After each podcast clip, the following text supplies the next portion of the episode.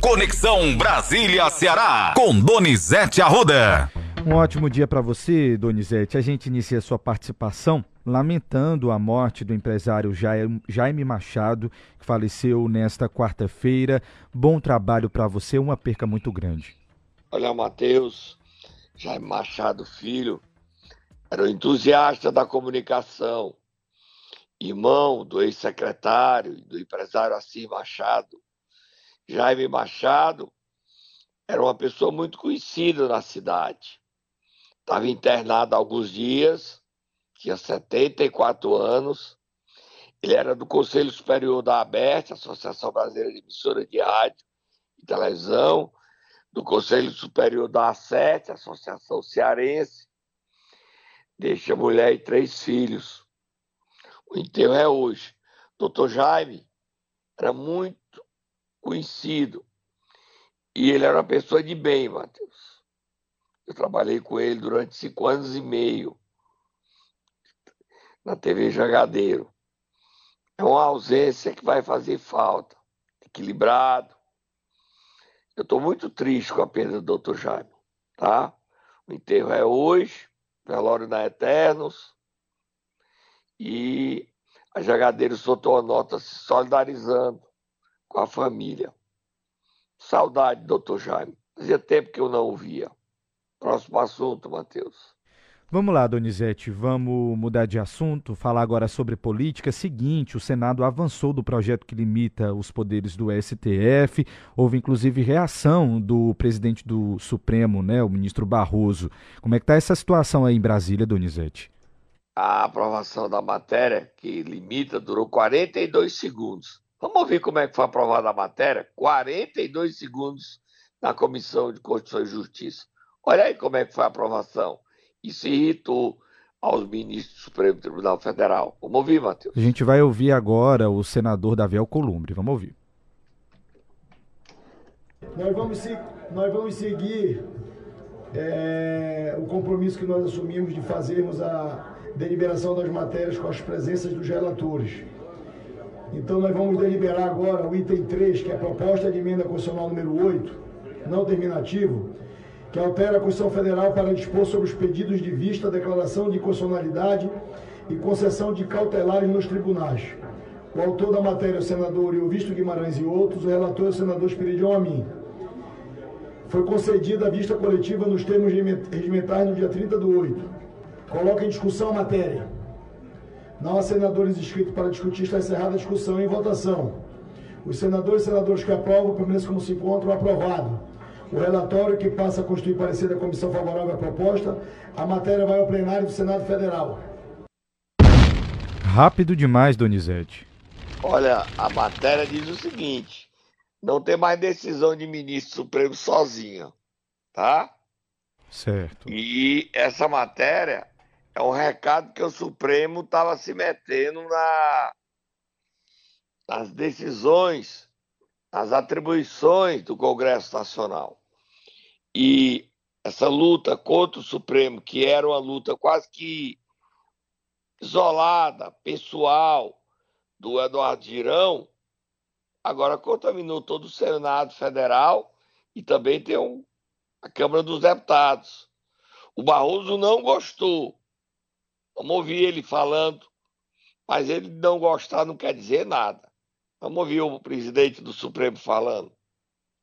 Portanto, das três proposições que tenho visto na mesa, uma de possibilidade de reversão de decisão é, do Supremo, essa eu vejo com muita ressalva, até porque nós já tivemos um precedente na história brasileira que foi a Constituição de 37 da ditadura Vargas.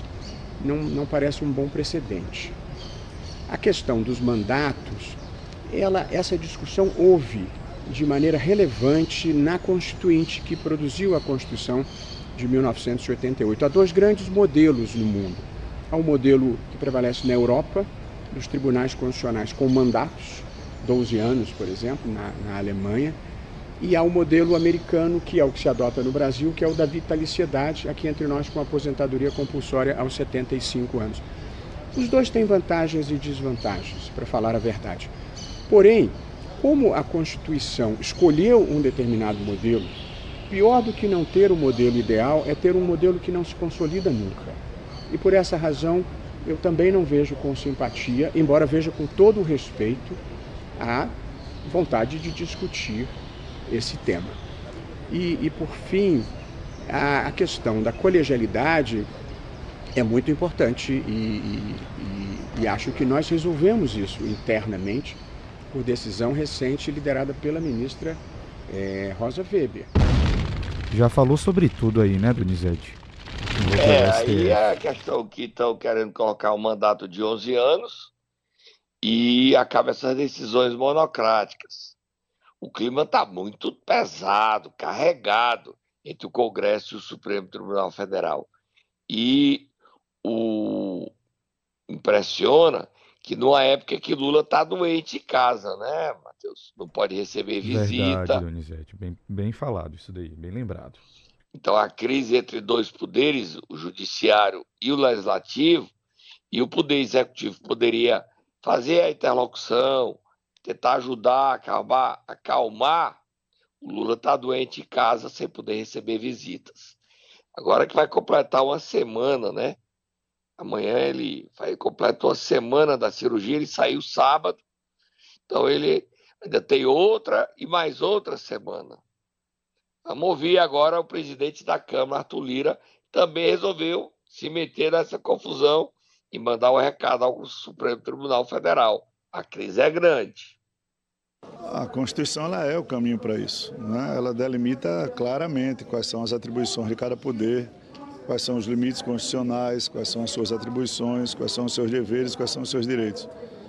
Eu penso sempre que o equilíbrio entre os poderes é a melhor maneira de você viver em harmonia, que é o que se prega, independência com harmonia. Tá aí, Donizete, defendendo a harmonia entre os poderes, né? Olha, a manchete do Metrópolis fala o seguinte: o Supremo tem fila de pautas que pode agravar a crise com o Congresso dizer, medidas para tentar limpar, limitar o poder. A animosidade subiu e tem várias matérias que pode irritar ainda mais o Congresso Nacional. A gente vai acompanhando essa briga aí e torcendo para que chegue um motivo, né, Matheus? Com certeza, Donizete. A gente vai acompanhar tudo isso, mas tem mais informação é por aqui, né? A questão do aborto, a liberação isso, da maconha, são assuntos isso. que o Supremo vai se manifestar e que irrita o Congresso. Estamos acompanhando bem de perto. Próximo assunto, Matheus. Donizete, seguinte, o, ontem o plenário do Senado aprovou o projeto de lei que garante a compensação de perdas com a redução do ICMS sobre combustíveis para estados e municípios. A gente vai já falar sobre isso. Mas o ponto é que essa mesma proposta traz um dispositivo que permite um piso menor de gastos federais com saúde nesse ano de 2023. E esse texto agora segue para a sanção do presidente Lula. E o que está acontecendo? No que é que isso pode impactar no piso dos enfermeiros, por exemplo? É, eu não sei bem direito as consequências disso, não, tá, Matheus? O governo liberou gastar menos com a saúde piso menor. Eu queria até que você lesse a matéria, o plenário aprovou, tá, o Congresso autoriza o governo a gastar menos com saúde em 23, um piso menor. Lê a matéria do Globo, Matheus. Oh, a matéria do Globo diz o seguinte, Donizete: o cálculo que permite ao governo gastar menos com saúde neste ano foi acrescentado no projeto durante a tramitação do texto na Câmara dos Deputados pelo relator deputado Zeca Dirceu.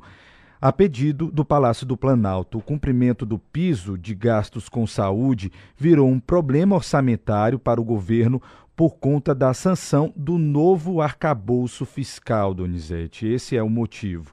É para não passar aí é desse é 2016, teste, né? Até o fim de 2016, o piso para a saúde estabelecido pela Constituição era de 15% da receita corrente líquida do governo. Com o teto de gastos aprovado no ano de 2016, o valor passou a ser a despesa realizada naquele ano acrescida da inflação, Como o arcabouço fiscal revogou o teto de gastos, volta a valer a regra antiga, ou seja, de 15% da receita líquida do governo. O mesmo vale para as despesas com educação, que precisam ser 18% da receita líquida de impostos. É o último parágrafo é para te entender mas esse cálculo poderia gerar um gasto de até 20 bilhões com saúde apenas neste ano. Isso porque, sem o teto, seria exigido o cumprimento integral do que diz a Constituição. E esse gasto precisaria ser cortado de outras áreas do governo, Donizete. A equipe econômica defendia que o novo piso só deveria ser implementado a partir de 2024, para dar tempo de arrumar as contas e não ter a necessidade de cortar 20 bilhões de outras áreas. Mas a pressão continuaria na área de saúde, mas a pressão contrária da área de saúde foi forte e cobrou um investimento maior para esse ano. Como solução, Zeca Disseu propôs considerar o mínimo de 15% em cima do que está previsto no orçamento de 2023. É um assunto que a gente merece discutir com o relator da LDO, né, Matheus? Danilo Forte, para ele Com explicar certeza. isso a gente aí amanhã. Vamos pedir para ele explicar a gente amanhã. É um assunto muito delicado e muito. Quer dizer, o governo pode gastar menos em saúde. E como é que isso afeta as prefeituras e o governo do Estado, Matheus? Vamos, Vamos tomar então. um, um aguinho, um café, que é delicado esse assunto. Momento Nero! Vamos lá, Donizete Arruda, quem é que nós vamos acordar nesta manhã de quinta-feira? O deputado Mauro Filho traz a boa notícia. O FPM extra para os prefeitos, para as prefeituras cearenses e brasileiras, sai até o dia 30 de outubro. Vai, Tata, acorda Mauro Filho.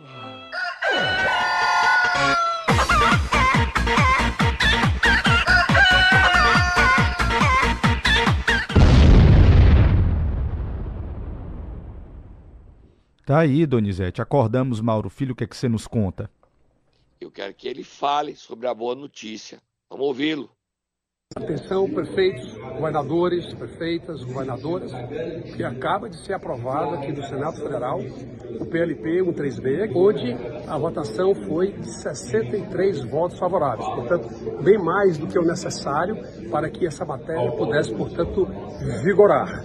Isso significa que é, o Estado do Ceará, por exemplo, poderá receber, além do que estava previsto de 161 milhões do ICMS de 2023, vai ter 350 antecipado de 24 para 23, são 500 milhões, mais ou menos uns 70, 80 milhões de recomposição do FPE, 510 de CMS, 70 de FPE. Os municípios, todos brasileiros, eles vão ter recomposição de julho, agosto e setembro, mas se outubro e novembro ainda tiver perda, vai ter uma complementação no mês de dezembro essa informação que também não tinha passado ainda. O presidente Rodrigo Pacheco está aqui atrás anunciando, nesse exato momento, o resultado da aprovação é, da, da matéria. Isso significa também que, é, além da recomposição do FPM, do FPM, vou lembrar que os municípios vão ter direito desse novo valor de ICMS que o Estado vai receber, eles vão continuar tendo direito a ter os 25% que é obrigatório, que é constitucional. Tá aí, Donizete. Uma cota extra de FM para as prefeituras, né? Isso. Já no mês de outubro e outra pode sair ainda mais dinheiro em dezembro, não é isso? Exatamente, Donizete. Vai sair para os municípios 2 milhões e 300 milhões. Esse é o valor que vai dar de cota extra para os municípios brasileiros. 2 milhões e 300 milhões. O Ceará vai ter a cota extra de FM para as prefeituras. Próximo assunto, Matheus. Vamos lá, Donizete, vamos falar de boa notícia para os professores, porque o governador Eumano de Freitas realizou uma live nessa quarta-feira e informou que o governo deve repassar mais de 500 milhões de reais para essa categoria da rede pública em 2025. Vamos ouvir isso e depois dizer que tem outra boa notícia: 10 faculdades de medicina no interior do Ceará.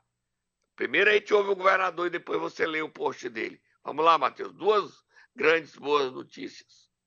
nós estamos muito perto de assinar um acordo com a União para recebimento de um valor que estava ainda sem acordo. Nós tínhamos feito um acordo em uma parte que a União concordava que o Estado de Ceará tinha direito, mas tinha uma outra parte que a União não aceitava, não concordava. E a União está nos propondo um acordo. Quero agradecer ao presidente Lula, quero agradecer ao ministro Camilo, ao ministro Haddad, ao ministro Jorge Messias. Eles estão propondo um acordo algo em torno de 898 milhões. E a decisão que nós estamos tomando é caminhar para termos um acordo, isso que permitirá que nós possamos ter novamente um pagamento para os professores, muito provavelmente em 2025, porque feito o acordo, isso tem que entrar no precatório e no precatório do ano que vem para ser pago no ano seguinte. Mas a notícia boa é que está vindo a possibilidade concreta de nós termos aí 898 milhões, 500 e poucos mil para um acordo com o governo federal e isso 60% será para os professores e 40% é no nosso projeto das escolas de tempo integral que nós estamos construindo, reformando, ampliando para poder garantir que todos os nossos jovens estudem numa escola de tempo integral.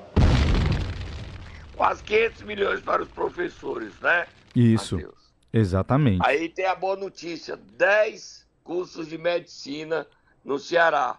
Leia o post do governador, Matheus. Ele publicou o seguinte, Donizete: os ministros da Educação, Camilo Santana, e da Saúde, Nízia Trindade, anunciaram a abertura de edital que prevê 10 novos cursos de medicina para o Ceará. No total, serão destinadas 600 vagas para os alunos do Estado. Além de formar novos profissionais, o edital, voltado para as instituições privadas, ajuda a movimentar a economia dos nossos municípios e visa fortalecer o Sistema Único de Saúde. Serão contempladas pelo governo federal as regiões de Calcaia, Maracanaú, Quixadá, Limoeiro do Norte, Tianguá, Crateús, Icó, Iguatu, Brejo Santo e Crato Donizete. Aí, Rubem Brasil, lá da Brasil FM de Icó, um curso de medicina para Icó, curso de medicina para Maracanaú, Roberto Pessoa já vinha lutando com isso. Limoeiro do Norte, Tianguá, Crateús, o prefeito Marcelo teve lá em Brasília também sai dois cursos de medicina em Crateus. Já tem o curso da UFC e agora outro. É um avanço para Crateus muito grande. Iguatu, segundo curso de medicina.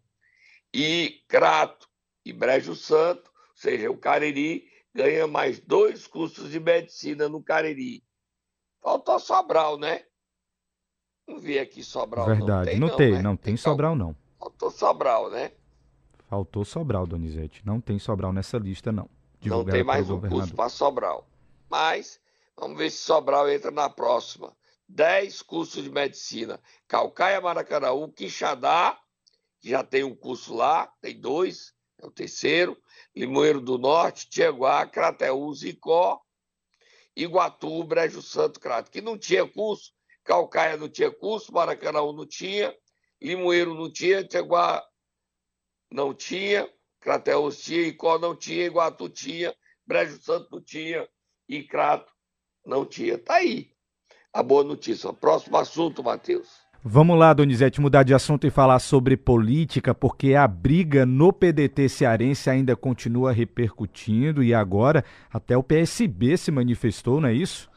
Convidou para o Cid Gomes ir para lá situação do Cid Gomes. Olha, o senador Cid Gomes ontem, ele participou do almoço de aniversário do deputado Jorge, Jorge e depois ele foi para Sobral. Chegar em Sobral, um, houve um assalto de uma pessoa que estava saindo do SES, lá perto do centro de convenções, ele levou um tiro e ele socorreu a vítima. O Cid foi quem socorreu. E o Cid recebeu o convite para ir para o PSB. Leia o post do PSB convidando o Cid para ir para o Partido Socialista, presidido pelo pai do ministro Camilo Eudoro Santana.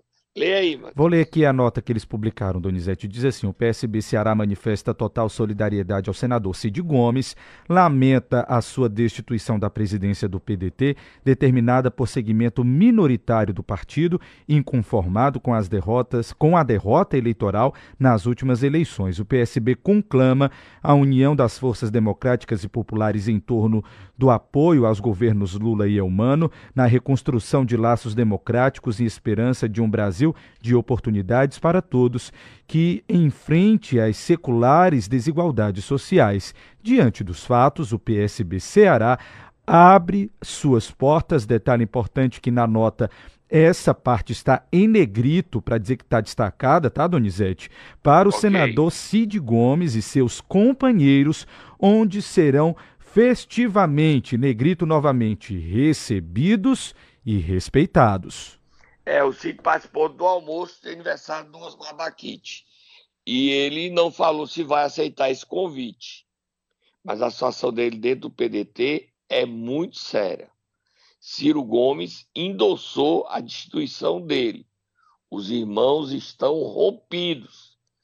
Nessa briga de irmãos, nós não vamos se meter.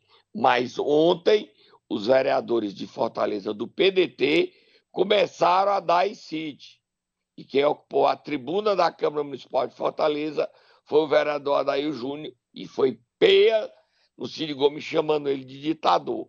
Vamos ouvir, Matheus?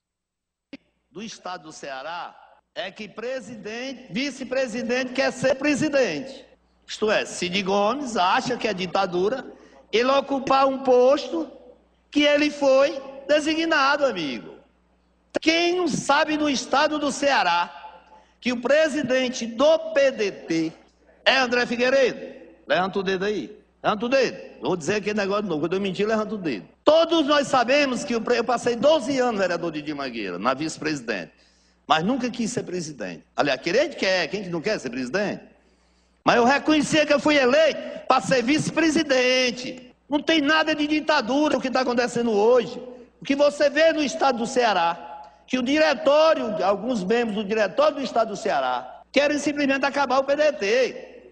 Onde já se viu, amigo, meu presidente Luciano Girão, onde você já se viu um presidente de um partido dar carta de anuência ao presidente de uma Assembleia Legislativa, amigo? Onde você já se viu isso? Você ter um projeto nacional. Isso tudo eu digo na entrevista. E se me der tempo, eu leio na íntegra. Tem mais, tá, Donizete? Você quer ouvir o resto ou você já vai Só comentar? Eu quero mais um pouquinho, porque então... a briga tá feia, tá animada, animada essa briga. Bota aí a musiquinha do Duelo dos Abestados, bota aí. Vamos colocar o Duelo dos Abestados, Donizete, porque teve mais peia em Cid Gomes. Vamos ouvir o resto, então, do, da declaração do vereador Adail Júnior. Vamos ouvir. O presidente nacional vai à televisão, vem nos, nas reuniões. Principal projeto do PDT nacional é eleger, reeleger Sato Nogueira, prefeito de Fortaleza. É do Didi. Não sei se eu devo comprometer Vossa Excelência, mas Vossa Excelência, em toda reunião que você vai, na municipal, na estadual, na nacional do PDT, você ouve o mesmo refrão. O mesmo refrão. Principal projeto do PDT nacional é reeleger Sarto Nogueira, prefeito de Fortaleza, por ser a maior prefeitura que nós temos no estado do Ceará. Aí você vê agora, no ano passado, pouco mais de, três, de 10 meses, pouco mais de 10 meses, de 11 meses, nós vimos no estado do Ceará, pedetista, votando em petista. Nós temos candidato a presidente da República, Ciro Gomes, e nós temos candidato a governo do estado, Roberto Cláudio, sendo considerado o melhor prefeito do Brasil, com apenas dois anos do término do seu segundo mandato. Aí não me permite, a minha consciência não me permite, vereador Iraguaçu Filho, ver tudo isso, vereador Márcio Martins, e ficar calado. Não me permite. Eita, Donizete. A briga tá feia. Solta a mão fogo no turbo. Boa, outra boa notícia hoje o senador, ex-senador Chiquinho Feitosa, que esteve internado durante vários dias, mais de duas semanas na UTI, recebeu alta, está em casa e voltou ao trabalho. E já eu estive com ele, conversei com ele, e ele já se prepara para retomar os encontros do partido dele, republicano, no Ceará. Ainda está se recuperando, é, ainda não pode receber visitas, é muita gente, porque teve um problema no, na perna, mas está bem. E em duas semanas, os encontros podem recomeçar em todo o Ceará. Chiquinho Feitosa me disse que é sim candidato. Mas ele disse que não pode ser candidato por vontade própria. Tem que ser candidato num projeto, apoiado por Elmano e Camilo, ao Senado Federal. Mas está bem. Ele fez questão de. A gente até agendou aí para dar uma entrevista. Está se recuperando. Foi um susto muito grande. 50 dias Chiquinho Feitosa esteve entre casa, hospital, mas está bem. É uma vida, né, Matheus? Sair bem é importante. Parabéns aí pela vitória, pela vida do senador e senador Chiquinho Feitosa. Próximo assunto, Matheus. Vamos, terminar. vamos até Pacajus, Donizete. Continua então as articulações para a candidatura aí da prefeitura de Pacajus, do município. Os, os candidatos Olha, já estão aí. Gustavo Menezes quer a legenda do PT para ser candidato. O PT ainda não deu a legenda. A presidente municipal, Lívia Menezes, prima dele, não confirmou se vai dar a legenda. Mas ele já tem sete vereadores dos 15 é, e ele pegou os sete vereadores, tirou de Pacajus e os vereadores vão ficar fora de Pacajus até o dia 21. Eles estão numa praia.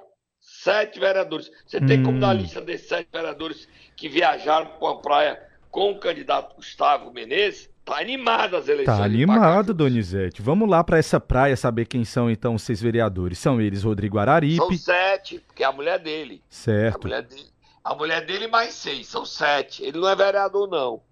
Tá. Vamos lá, quais são vamos lá. Sete? Rodrigo Araripe, Erlando Lima, Xixico, Reginaldo Firmino, Raíssa Menezes, Roniele da Aldeia e Didão. São esses os vereadores que estão na praia, é isso mesmo, Donizete? Agora eles é, estão na praia. O Didão que eu dizia que não tinha definido, estava indefinido, ah. o Didão foi para a praia e na praia tá 8 a 7.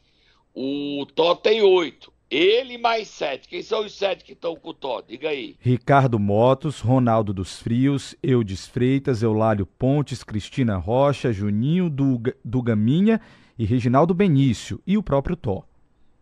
É, amigo, o voto aí tá valendo ouro, viu? Então, cada votinho desse aí tá valendo o quê? Os 400 mil abraços? Então, Donizete, você tá ouvindo aí as ondas quebrando? Tá ouvindo aí o barulho das ondas quebrando, as ondas do mar, é. praia? É, coisa tá boa. Animado. Esses tá. sete votos do Gustavo é porque ninguém pode abordar eles para que eles mudem de lado.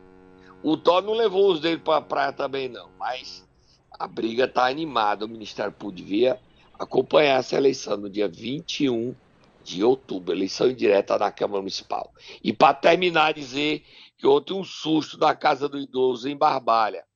Aquilo que a gente falou aqui, questão da mudança climática, os incêndios estão acontecendo no Cariri. Hoje tem uma reunião entre os prefeitos Gleidson Bezerra, de Juazeiro, é, Zé Ailton do Crato e o prefeito Guilherme Saraiva de Barbalha. Por conta disso, tem 10 focos de incêndios. Ontem, a Casa do Idoso teve que tirar as, as pressas os, os idosos que estão lá. Risco, as imagens estão no, no meu Instagram, no meu Twitter. Você viu as imagens, Matheus? Você que me mandou. Coisa Sim, terrível, fogo, Impressionante. Fumaça. A correria, né, Donizete, com os idosos para tentar salvá-los ali dessa fumaça toda do fogo. Inclusive, vale a gente dizer que tem muita responsabilidade humana nisso. Por isso é importante a gente falar nesse assunto. E a questão do clima, né, Matheus? Esses incêndios na região do Cariri. Já aconteceu no Icó, já aconteceu em Cariús, já aconteceu no. Onde mais, Matheus? Santa Quitéria, Icó. agora no Cariri. Isso. No Cariri. A questão climática aí fazendo efeito. Tem 10 estados brasileiros com problema de seca. Você viu, as, Amazonas vive uma seca, não tem. O rio secaram. O Rio Negro, que era um rio dos maiores rios do mundo, secou completamente. A gente imaginou viver esse dia, Matheus? Não. Exatamente. Mas o caso é muito grave. Tá bom, Matheus? Estou indo embora e volto amanhã. O programa foi carregado de informações para você. Você passa o dia ligado no CN7 ou no meu Instagram, no meu Twitter, Donizete Arruda 7. Nós temos o dia todinho cn7.com.br, notícia para você acompanhar em tempo real o que acontece no Ceará. Tá bom? Tô indo embora, Matheus. Ok, Donizete. Amanhã, então, você volta trazendo mais informação para os nossos ouvintes.